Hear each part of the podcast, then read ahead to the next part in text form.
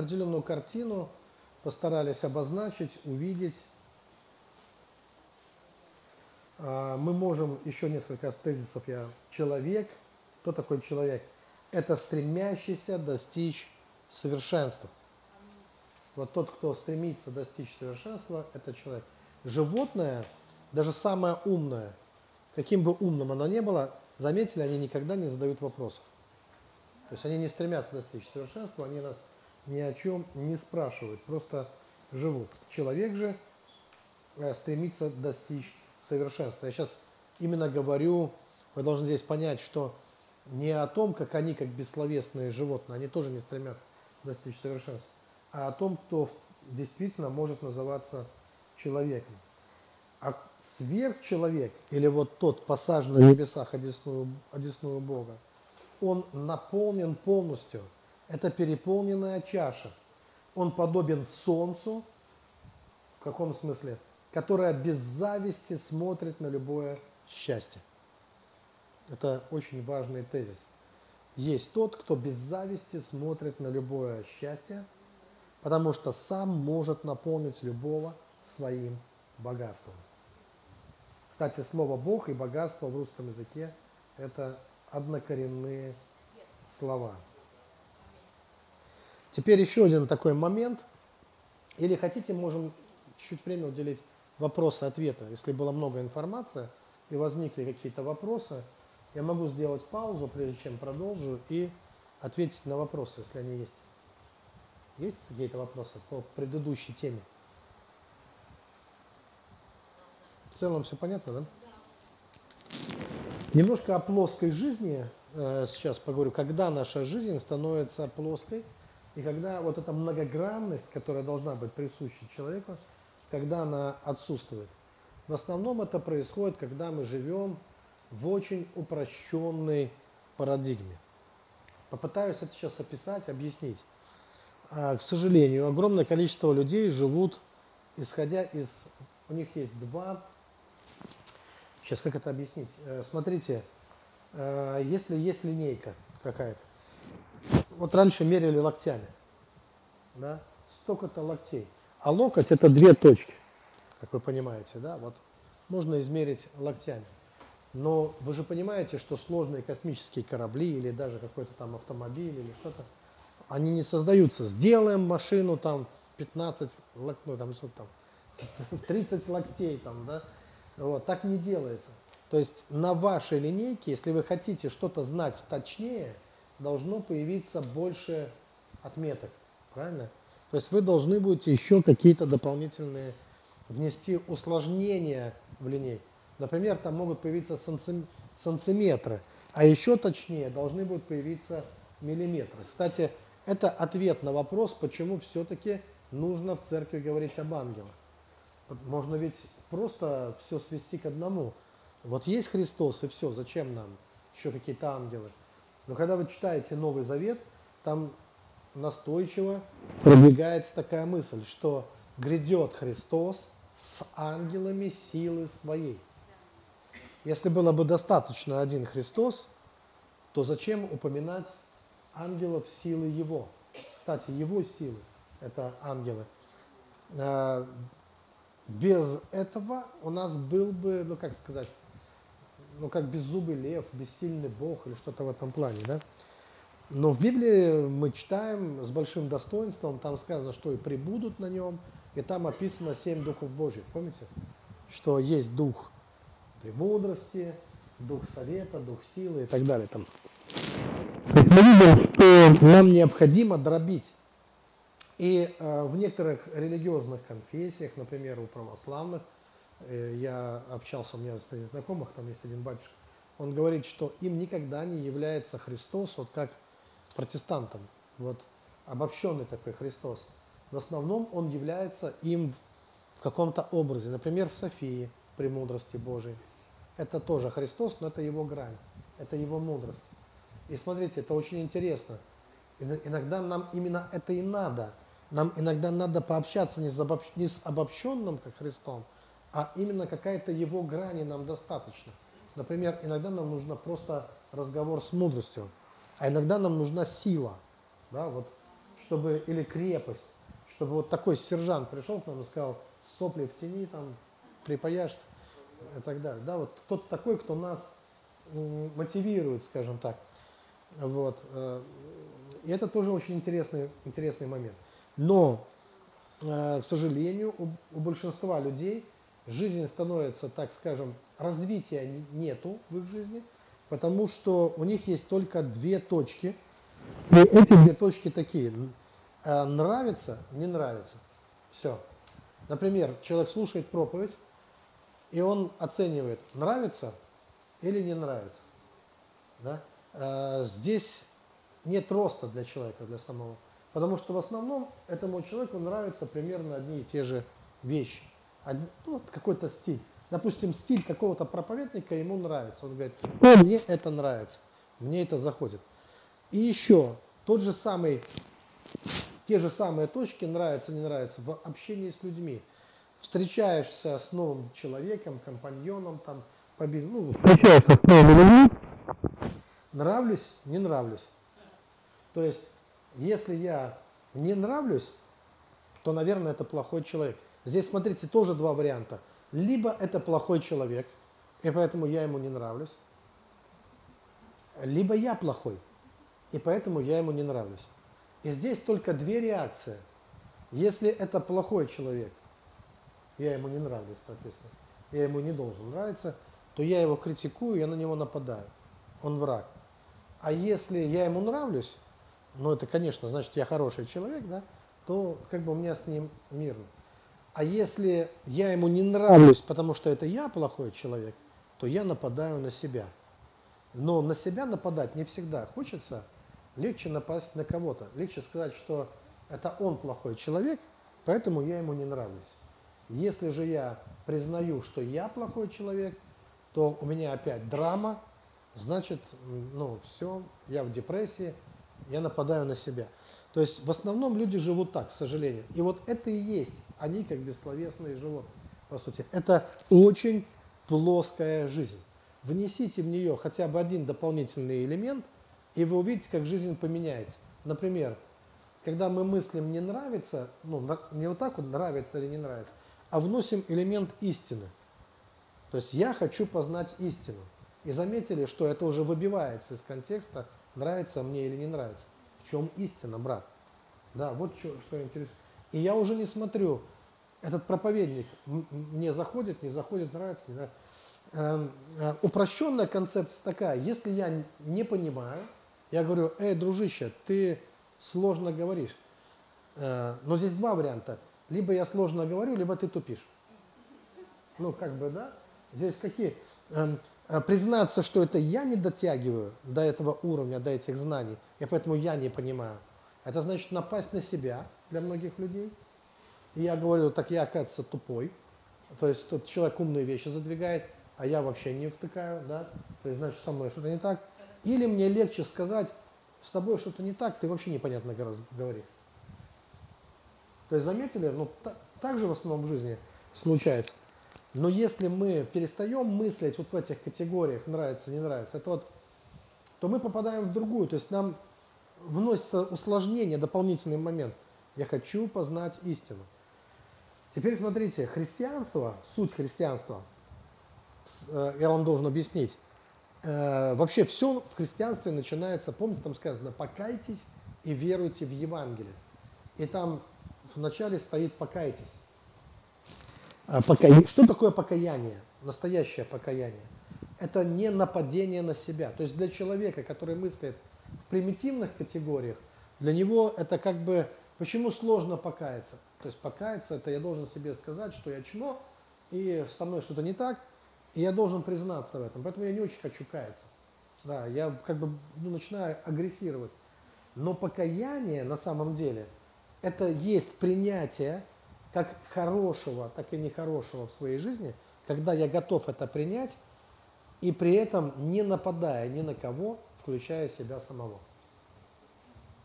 Здесь делаю паузу специально. Вот с этим надо разобраться. Возможно, я не очень энергично это проговорил, но подумайте об этом. Подлинное покаяние, как я это вижу, Бог не требует от нас, чтобы мы напали на себя. Потому что покаяние оно делается в условиях того, что у нас есть Искупитель.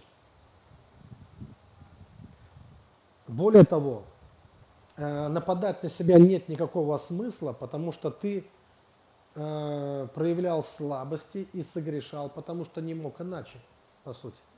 Э, я как бы не сомневаюсь в вас, что если бы вы могли прожить жизнь лучше, вы бы сто процентов прожили бы ее лучше.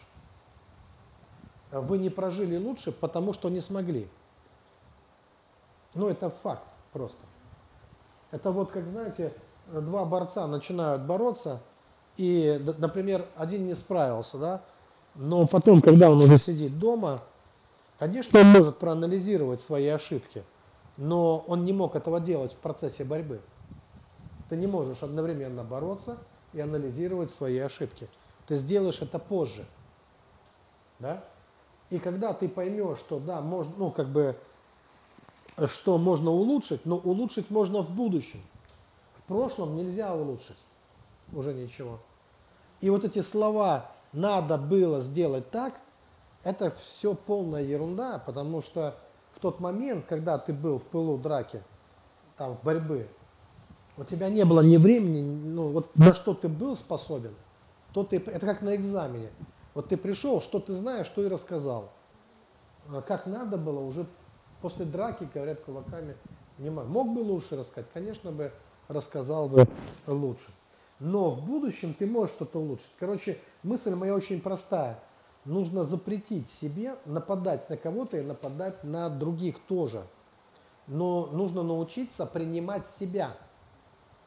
Это и есть э, вот э, покаяние, это по сути дела.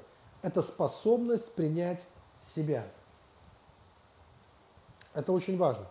Что получается, до, если мы не принимаем самих себя? То внутри нас рождается ложная личность, так называемая ну, ложный я, ложная личность. Есть э, период в жизни человека, когда личности, когда он еще личностью не является. Личностями не рождаются, личностями становятся. Но первая личность, которая появляется, это ложная личность.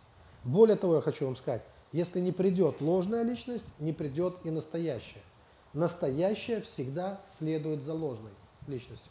Ложная – это не значит, что оно врет. Ну, оно какое-то демоническое. Нет. Ложная личность не, не надо рассматривать в негативном конспекте. Надо смотреть, что она еще как бы не истинная, э, не истинный ты еще. Э, примером является Иоанн Креститель. Э, когда вы читаете Евангелие от Иоанна, там сказано, что Иоанн Креститель не был светом. Помните? Что пришел свет в мир. Но Иоанн Креститель, он не был светом. Но это не значит, что Иоанн Креститель был плохим человеком, ужасным. Ему задавали вопрос, ты ли тот, который должен прийти? Но он возвещал, что есть другой, который должен прийти. То есть он был предтечей. Ложная личность – это предтеча настоящей личности, которая должна прийти. Но она приходит первой. А, но она приходит, и она должна уйти. Э, в чем особенности, давайте постараемся ее описать, в чем особенности вот этой э, ложной личности, как она проявляется? Ну, во-первых, это страдающий человек. Первая личность, которая приходит, это сплошное страдание, на самом деле. Вот э, его особенности. Ну, давайте так, я вам дам несколько его характеристик. Номер один – Э, да, давайте сначала, когда мы отсутствуем личностью, мы как такие безличностные боги. В основном человек, который не сформировался как личность, он говорит а мы, они там обобщает. Есть люди, которые не согласны. То есть нет вот это «я не согласен», да, нет такого. А он выступает от лица какого-то коллектива обычно. Я часто такое встречаю, пастора, вот ты знаешь, вот есть люди, какие люди, где они есть, там, да, он как бы за голодающих детей в Африке заступается, там, не знаю, там, э, э, тут у меня на телеграм-канале кто-то за всех гомиков заступился сразу. Ну, при чем здесь? Откуда вы знаете? Ну вот, вы что, были там или что? Ну вот, просто мне непонятно, да, почему, за, ну там просто слово, прицепились к слову, я сказал гомик, разве так можно говорить гомики? Вот, не оскорбляем ли мы их? Я написал, вот, я в своей жизни думаю о многом, вот о многом, но меньше всего Я думаю, оскорбляются ли гомики на слово гомики. Вот, ну, просто, просто вот, даже как-то мне не сильно это...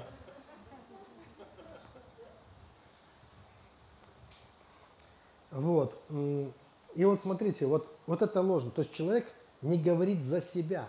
Мы должны приучить себя говорить за себя. То есть я должен говорить, как я себя чувствую, что я думаю на самом деле. То есть есть я, причем здесь мы, вы там э, и другие какие-то, да, вот есть я, есть мои чувства, я не знаю, как думают другие.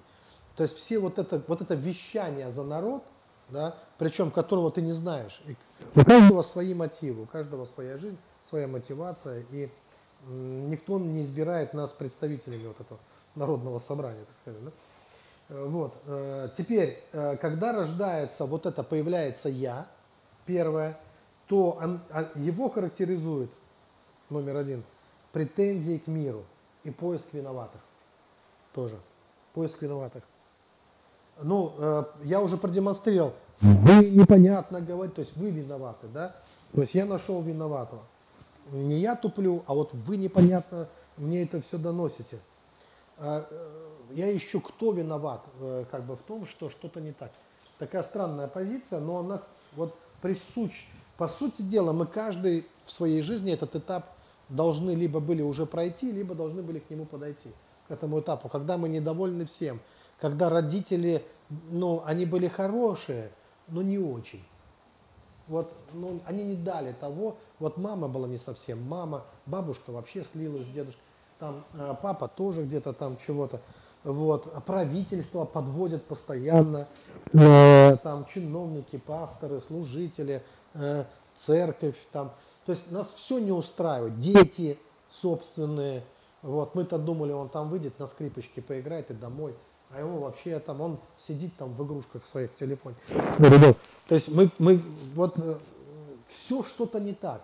И ты один противостоишь всему миру, всей вселенной, и ты точно продуешь вот в этом соревновании. То есть поймите, что э, здесь же что?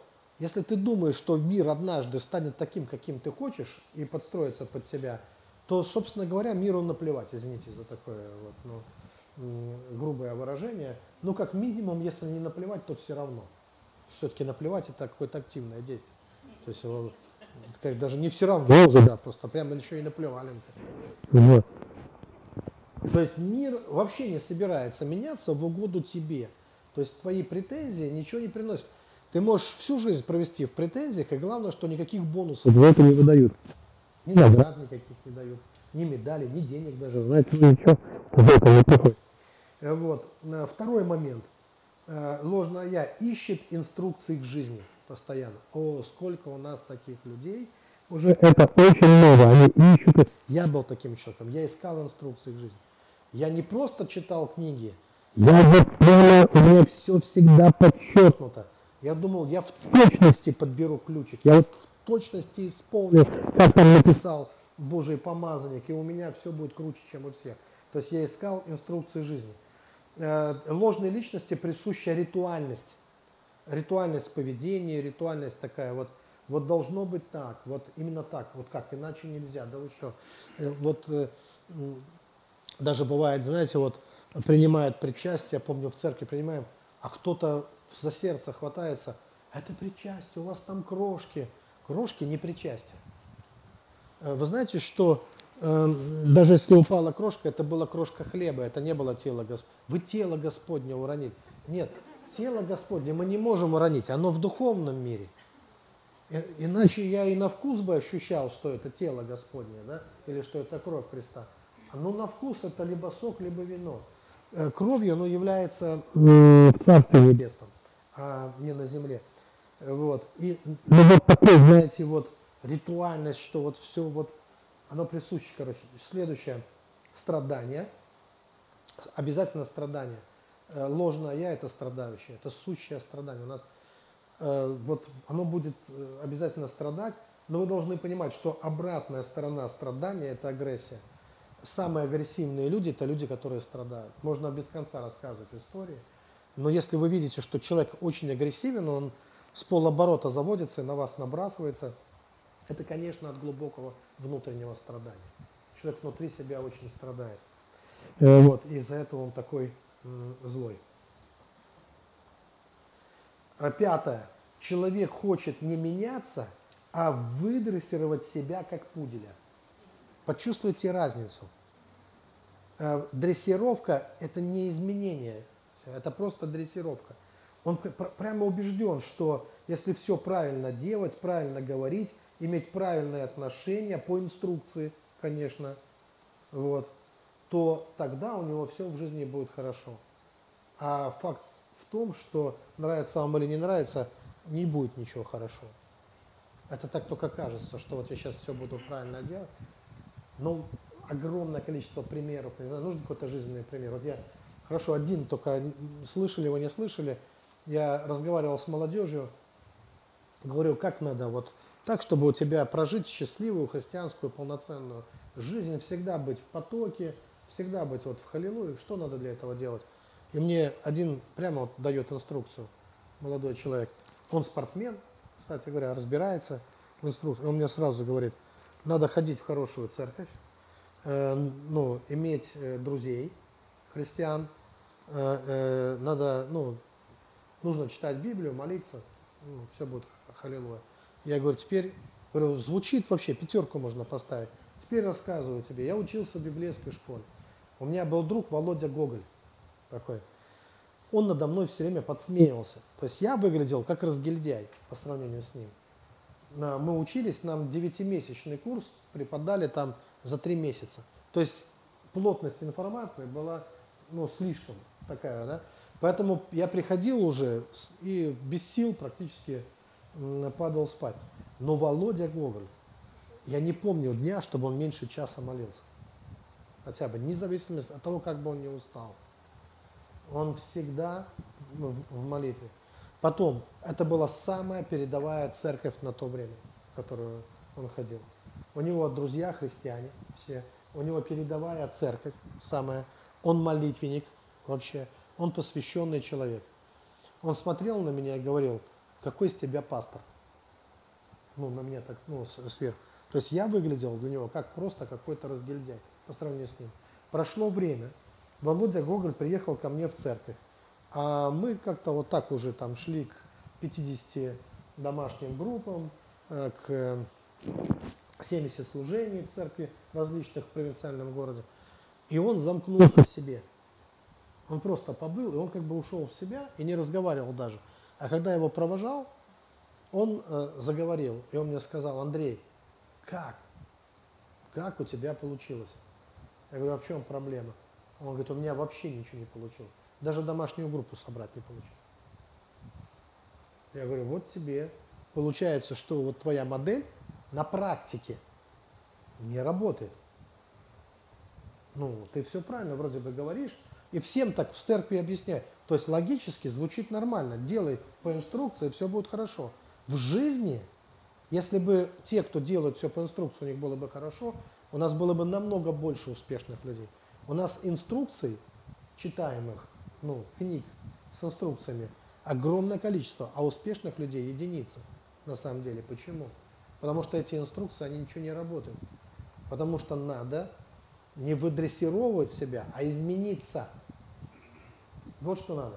Вот такой пример, когда какой-то человек, он начинает мне ну, ныть, там, рассказывать о себе, там, например, да я вот все, да что ты, там просто я лоханулся, да это люди плохие мне попались, да это вот эти там, да они меня подвели, подкачали, да я-то, да я вот просто не вовремя, не туда вот смотрел, не те, ну ничего, я вот сейчас займусь, вот сейчас я возьму себя в руки, и, короче, вот сейчас у меня все... Ну, ну, притомись, и у меня все будет хорошо. Я смотрел, то сейчас... Хочешь сказать, слушай, не будет. Никогда у тебя ничего не будет хорошо. Потому что если бы у тебя могло быть хорошо, у тебя бы уже было бы хорошо. Но если у тебя за первые там 20-30 лет жизни ничего не получилось хорошо, что ты взял, что когда ты был бодрым, когда у тебя там еще как будто скипидаром было намазано, когда ты ну, бегал как этот электровень, э, если тогда у тебя не получилось, то когда ты замедляешься, ты устаешь, у тебя уже отдышка появляется, да, но ты вот думаешь, тебе просто не повезло, вот сейчас повезет, и все будет хорошо. Правда в жизни, ужасная, может быть, для кого-то, Правда в жизни Не было и не будет, никогда не будет. Это, а Библия это называет, что это вот мечтатели. Просто. А что же делать? А я скажу, что делать. Надо измениться, чтобы было хорошо. Надо измениться. А как измениться? Куда измениться? Во что измениться? В то, во что измениться? Я вам скажу. Надо научиться радоваться жизни. В основном все начинается с того, что ушел вот этот дух простоты, ушел этот ребенок. Ребенок это тот, кто солнце светит, и это хорошая причина для счастья. А ты не можешь радоваться, у тебя машины нет, у тебя там того-то нет, у тебя этого нет. Как же радоваться? У, тебя, э, э, у ребенка тоже ничего нет, но это не причина, чтобы не радоваться жизни. Ты вы понимаете?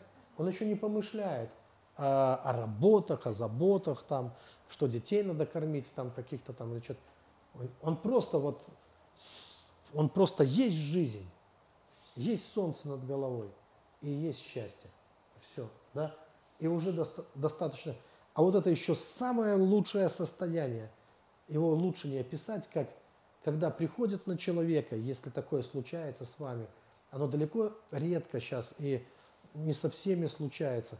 Это когда хочется так подпрыгнуть вверх, ударить пяткой о пятку, сказать, вот я Господи, да? Вот, вот такое состояние счастья, что есть Бог и что есть я.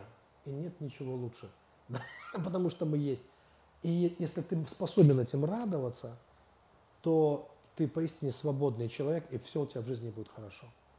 И все у тебя обязательно будет.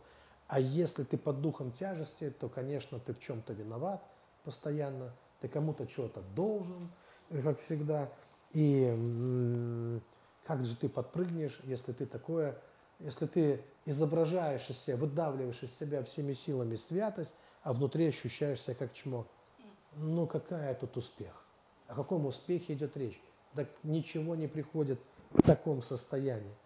Поймите, что наше состояние, ну это, кстати, последняя моя проповедь в Москве, я не буду пересказывать, там, кому интересно, послушать, там я об этом говорю. Здесь я просто хочу сказать вам, именно описать и объяснить, что нам нужны изменения, а не дрессировка. А, давайте приведу другой пример. А, вот у нас едут сейчас люди учатся на психологов. И я заметил, есть две категории людей. И я сразу могу предсказать, у кого получится, у кого не получится. Вот у нас Кристина поехала, а она, кстати, она прошла реабилитацию в свое время в реп-центре. А сейчас она, там уже самый рейтинговый психолог на радио Теос.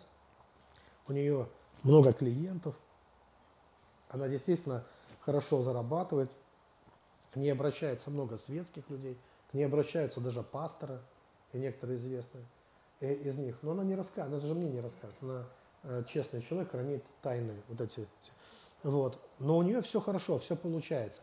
Знаете почему у нее получается, а у многих не получится? Даже вот кого я знаю, кто поехал учиться.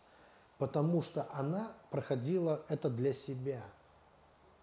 Понимаете? Вот почему. Она проходила для себя.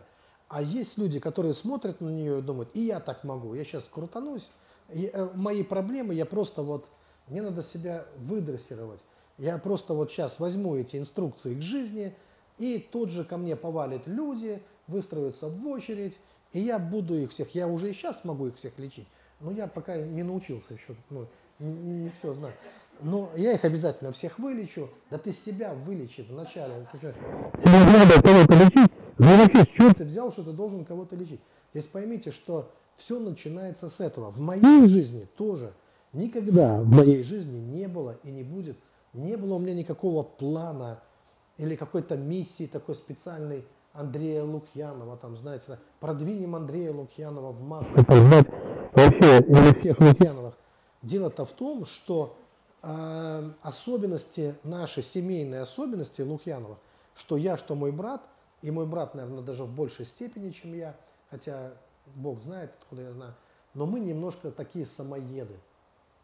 Мы очень так вот смотрим на себя и э, часто бываем собой недовольны. Я видел, как мой брат, после там молодежь в трансе на сцене еще валяется после его проповеди там, да, а он идет на улицу и что-то такое скажет про себя, что у меня аж сердце э, разрывается.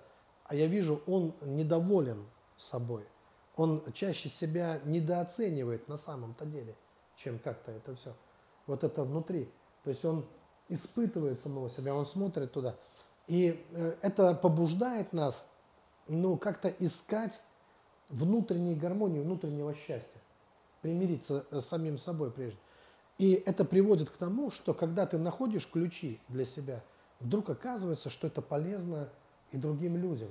И главное, что другие люди, они видят, что ты практик, они замечают вот эту твою искренность, чувствуют, они какой-то начинают видеть внутренний свет в тебе, и ты становишься полезным для других.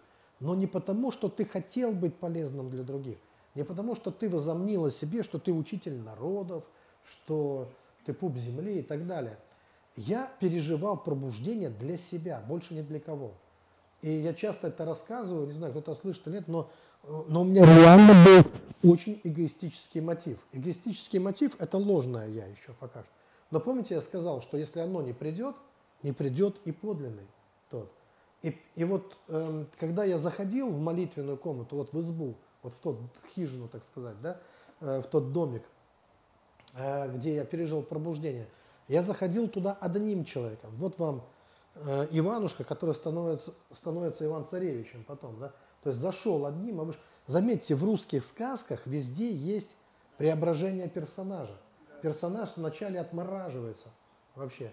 Ну, ну, в самом начале сказки он такой немножко, ну, как бы не такой, мы видим, что э, эгоистичный. Ему там пр прекрасная наша сказка Иван Царевич и как там Серый Волк, да, где вот, ну, короче, я не про мультик сейчас говорю, вот та подлинная сказка, где посылает его отец там жар птицу вот эту поймать, и потом, когда он там путешествует, там у него конь пропал, и когда он там грустит, что коня нет, а ему волк является и говорит ему, да ты не, что ты не понимаешь, что ты не с конем, не без коня.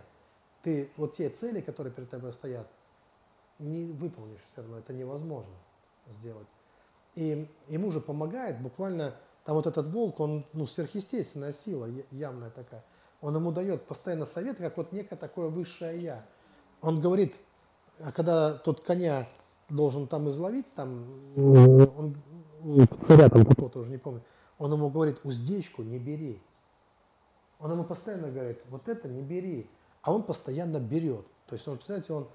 И из-за этого ему потом его надо спасать каждый раз. И, за, и э, не заканчивается, но уже ближе к финалу его убивают собственные братья. И ему нужна живая вода, чтобы воскреснуть, которому, опять же, тот же самый волк и приносит. То есть вот все эти сказки показывают, что пока не умрет и не воскреснет, он не может все равно. То есть вот весь, все, э, все эти его мытарства, они для того, чтобы он мог прийти вот к этой точке, к точке, когда ему необходимо родиться заново. В принципе, суть Нового Завета. Помните, что тебе нужно родиться свыше, нужно родиться заново. Тебе не нужны инструкции. Дай инструкции. Иисус, дай инструкции, говорит Никодим. Он говорит, тебе нужно родиться свыше. Инструкции не работают. Они не помогут. То есть ты всю жизнь себя... Вот то, что ты есть, Никодим, это результат дрессировки. Но ты все еще недостаточно хорош. Дай мне лучшую инструкцию. Не поможет. У тебя уже были самые лучшие инструкции. А что мне делать? Родись заново. Как родиться заново? Вот это же все об этом. То есть, а что такое рождение заново? Это когда тебя все уже достало, может быть, да, и ты понимаешь, что да мне надо с собой разобраться. Мне, э, все люди задают вопрос, я хочу служить, чем мне служить людям? Зачем вам служить другим людям? С чего вы взяли, что вы вообще нужны другим людям? Э, что, что, что людям нужны вот какие-то учителя там, какие-то особые там, да, и так далее. Вот. Когда им нужны будут, они сами найдут. Поймите. Э, когда мы становимся в очередь, и я хочу служить, и я хочу. И у нас получается, знаете, что э, ртов больше, чем ушей. У нас дефицит ушей. Говорят, говорить сейчас хотят все. Слушать уже никто не хочет. Поймите, невозможно становится слушать. Поэтому, чтобы вот иметь это право говорить, чтобы, вот, чтобы тебя захотели слушать. Для этого необходимо не искать этого на самом деле, не бегать за этим, не стремиться, как и Библия говорит, не, не старайтесь вы быть этими учителями на самом деле. Но если ты поставишь своей задачей преображение своей жизни, то поверь мне, все остальное приложится.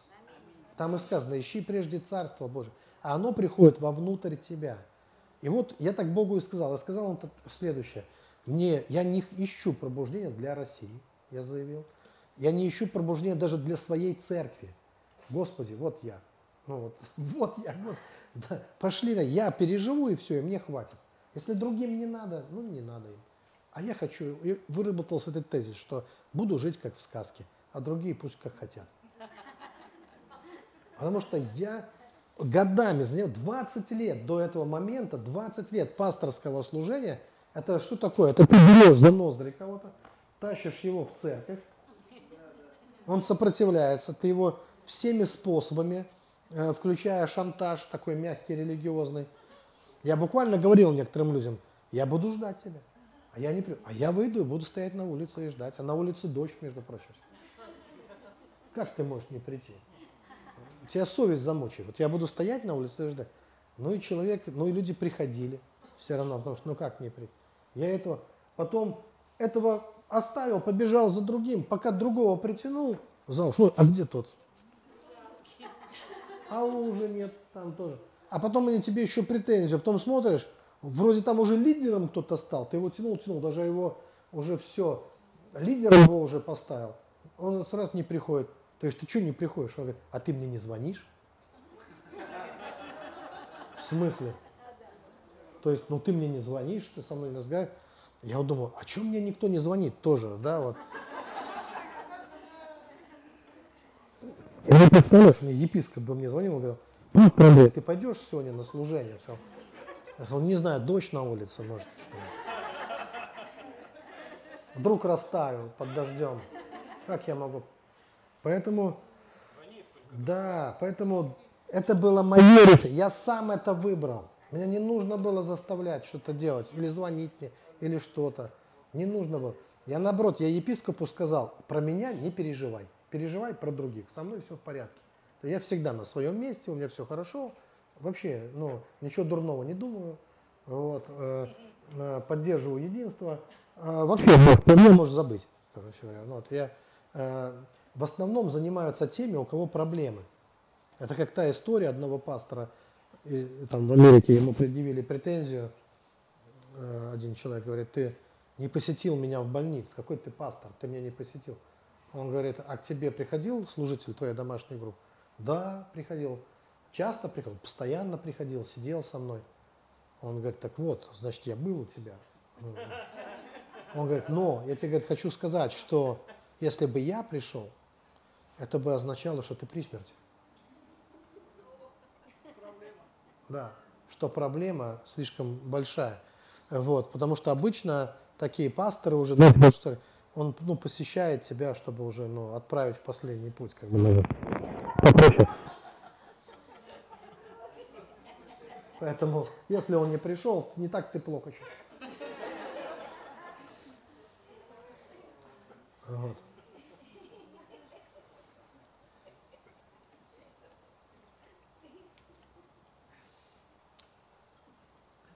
Ну вот,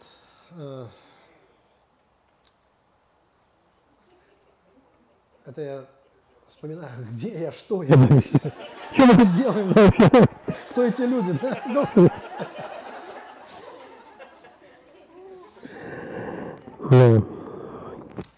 Короче, искал я пробуждение для себя. И, э, и получается, выиграл. Но, конечно, эгоизм потом прошел. Да? Но вот именно э, причиной востребованности стало именно вот этот момент.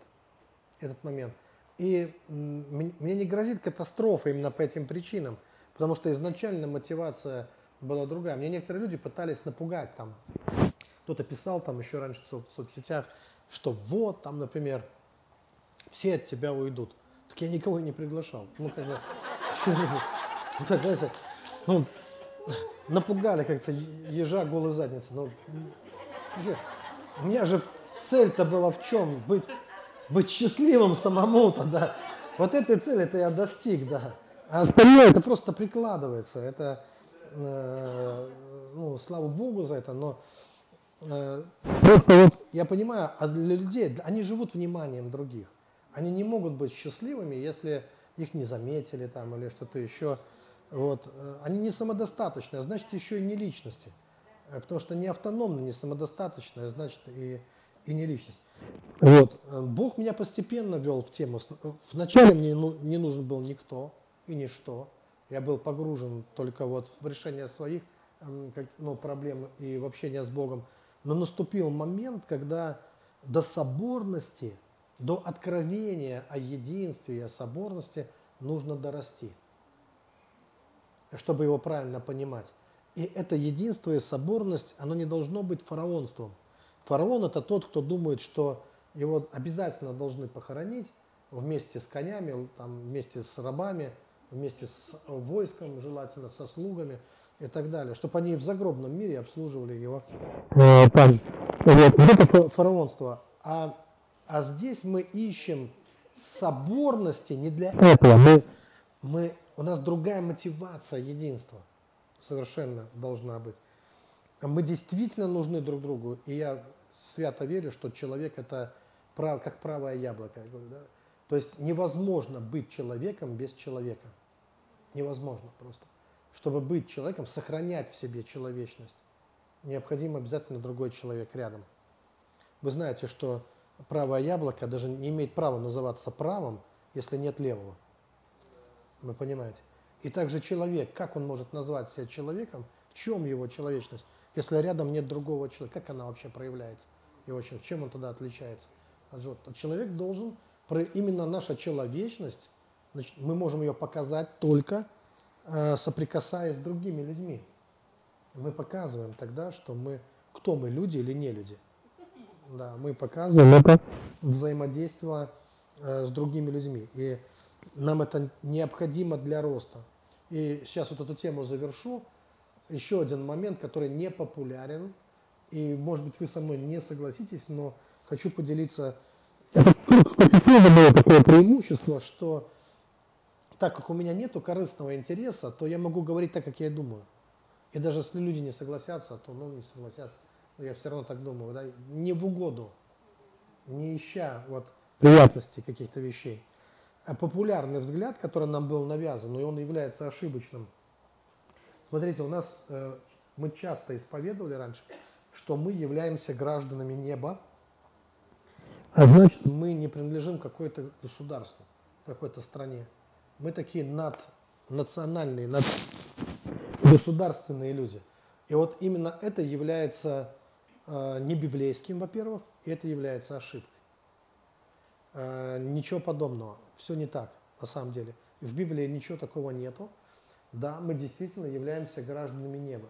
Но наше небесное гражданство не исключает ни нашего родства, а мы именно, это вообще дьявольская вещь, которая внедрилась в церковь, э, чтобы мы отрекались от своего родства на основаниях того, что мы как бы теперь другой семье принадлежим, и нам наша семья не нужна, соответственно, вот как бы так.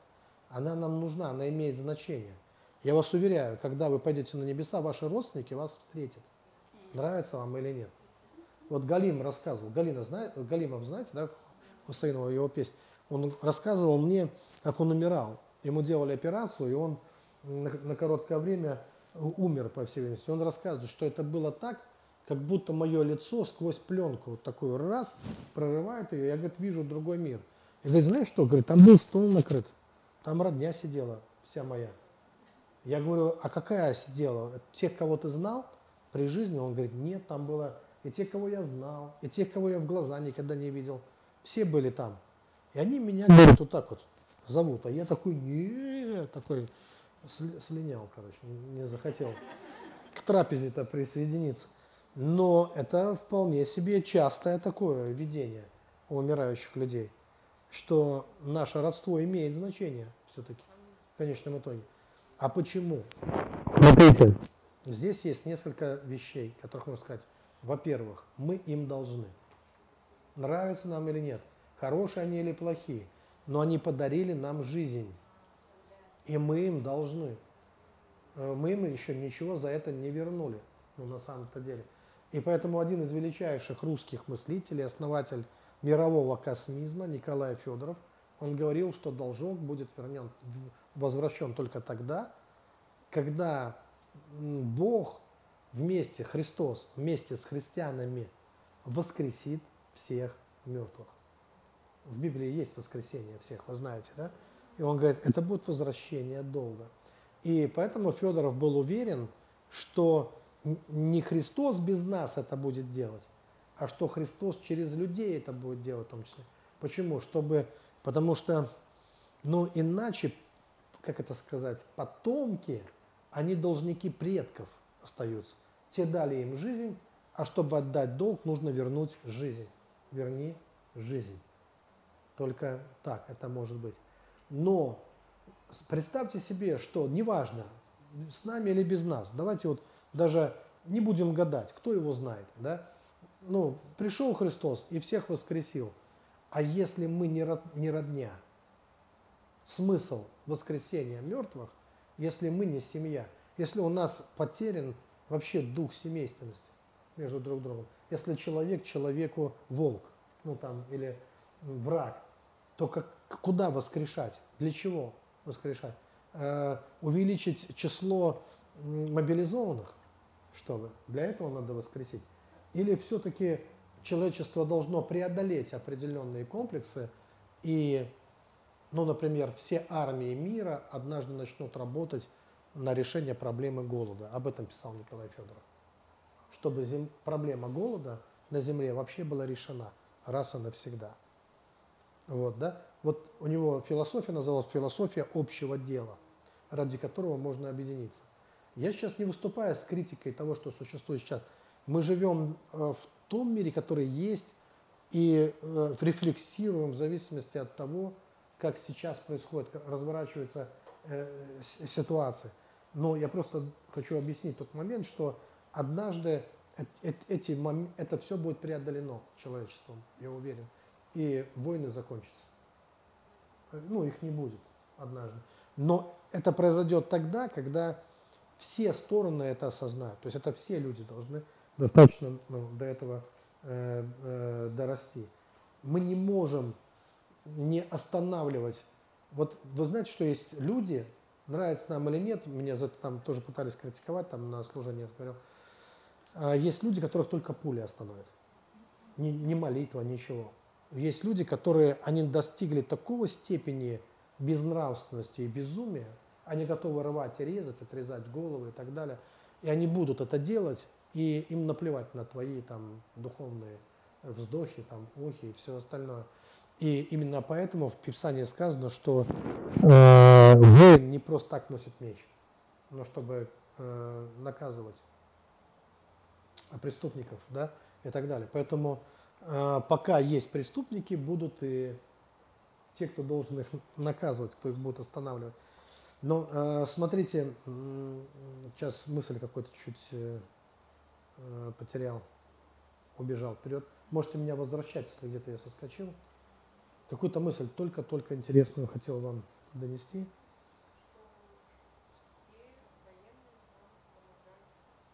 Да, это я еще раньше соскочил. Да. Родство.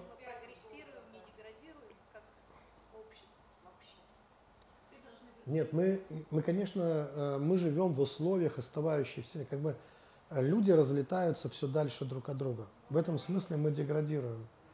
Э, мы как бы удаляемся друг от друга, и в будущем мы будем испытывать все больше одиночества. Вот знаете, какое чувство есть? Вот когда что-то было целым, и оно взорвалось. Это целое, да? А высвободилось много энергии, оно полетело в разные стороны, но внутри каждой отдельной частицы есть память о том, что она была целая. И поэтому нас как бы тянет. То есть мы живем в условиях, когда мы внутренне осознаем, что мы друг в друге нуждаемся – вот в этой семейственности, в родстве, в близости, мы нуждаемся. И чем дальше друг от друга мы улетаем, тем больше мы это осознаем, что мы нуждаемся. но как будто мы ничего не можем с этим поделать, а какие-то вот эти силы вот этого взрыва, да, они как бы нас разносят наоборот, ну, все дальше и дальше, а дальше как бы мы видим, что происходит остывание. Потому что если мы возьмем первые духовные практики, которые нам известны, то там ясно, что это практики, э, где вообще ну, не было фигуры зрителя. То есть не было вот это, э, если взять какую-нибудь даже мистерию, даже вот древнегреческую, это не, не, не, не выглядело бы так, что стоит спикер и вот сидите вы, ну, к примеру. Э, это никакая не духовная практика с точки зрения мистерии. Во время мистерии, например, были женские мистерии, вы знаете, мужики прятались дома в этот момент, а женщины не выходили на улицу, у них начинались там мистерии, они могли быка разорвать. Что там мужика, там, да, быка просто на части могли голыми руками разорвать, впадая в транс. Поэтому мужики сидели дома. Э, женщины как бы отрывались по полной там, да, они вот накопившуюся, видимо, всю энергию, они э, выплескивали. И теперь ты, ты должен понять, что ты там, ты либо участвуешь с ними, либо, скорее всего, тебя тоже разорвут.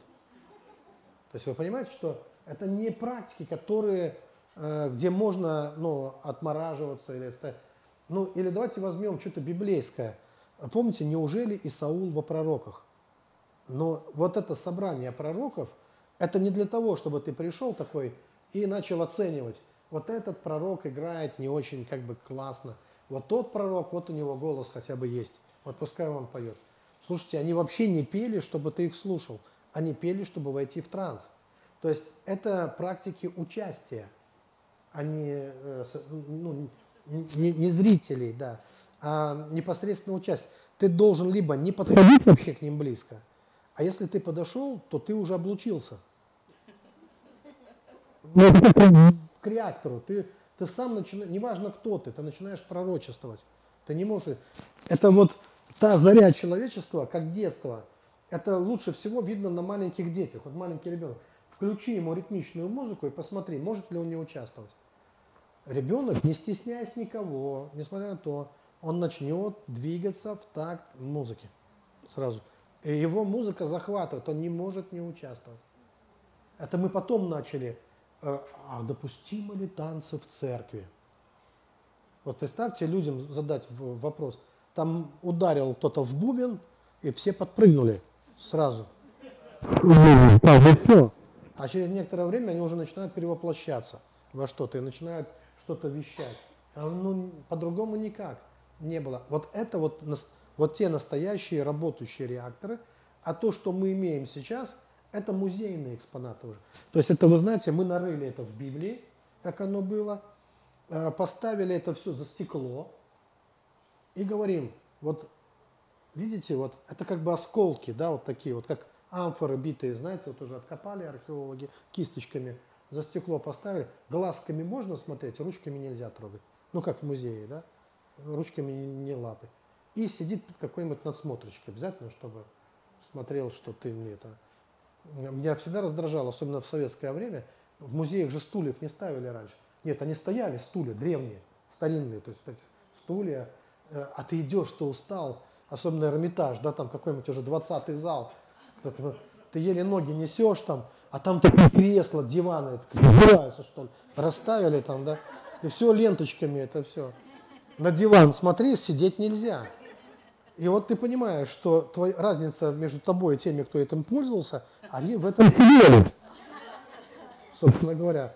А ты только смотришь. И вот у нас стало такая, такие духовные практики. Тебе рассказывают в основном о том, то есть тот, тот же глазками смотри, говорит, а ты такой, хочу в это нырнуть. Ты чё? И тут же ленточка, смотришь, натянута. И у нас в основном вот это то, что мы называем пророческой культурой, на самом деле это является всего лишь очередным стеклом, как оградить тебя от непосредственного А вдруг ошибешься? Да я вам скажу, точно ошибешься. Что, вдруг, как бы, да? Но там, ты пока ты нырнул, там еще неизвестно, что там за духи, а ты потом только начнешь разбираться. Но ты начнешь разбираться, когда ты уже поучаствовал в этом во всем. А если не начнешь участвовать, как ты разберешься вообще? Это все просто не о том. Все. Опять я куда-то ушел в сторону, увлекся.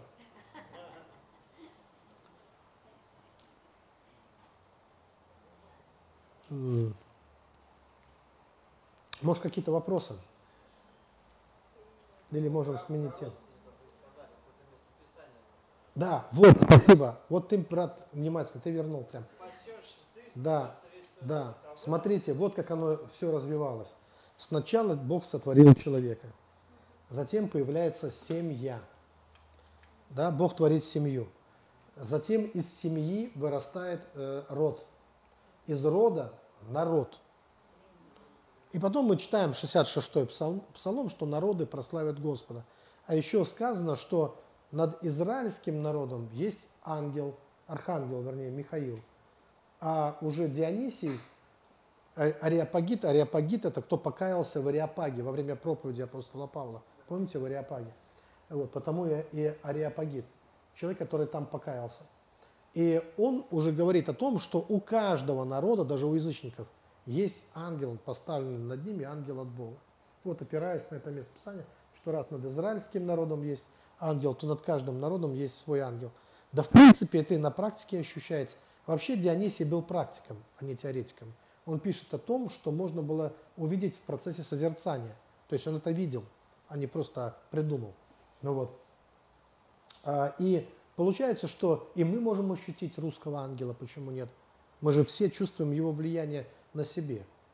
Да? У нас на монетах, помните этот копейщик, который затыкает копьем э, э, да, там змея, драконов. Так у нас что не мужик, то правдолюб.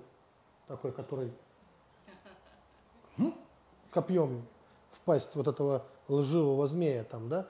Вот, то есть, по сути дела, нам все время хочется на коня и проткнуть вот это. Ну, как бы вот у нас даже, помните, Бог у нас э, в правде, не в силе, а в правде. Это вот этот Георгий Победоносец, именно протыкающий вот этого пасть вот этого э, дракона, который есть само лукавство такое. Почему? Потому что мы так часто сталкивались с несправедливостью, что у нас повышенное чувство справедливости. Вот. Э, ну, у нас есть вот это все.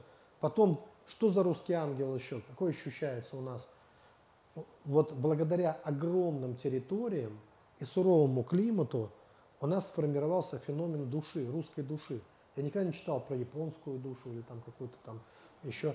А вот русская душа, она формируется именно э, в определ... выковывается, так скажем, в определенном, вот когда там степь до степь кругом, да, и там можно с одной деревни до другой поехал, так можно замерзнуть по дороге, не. Пока доехать.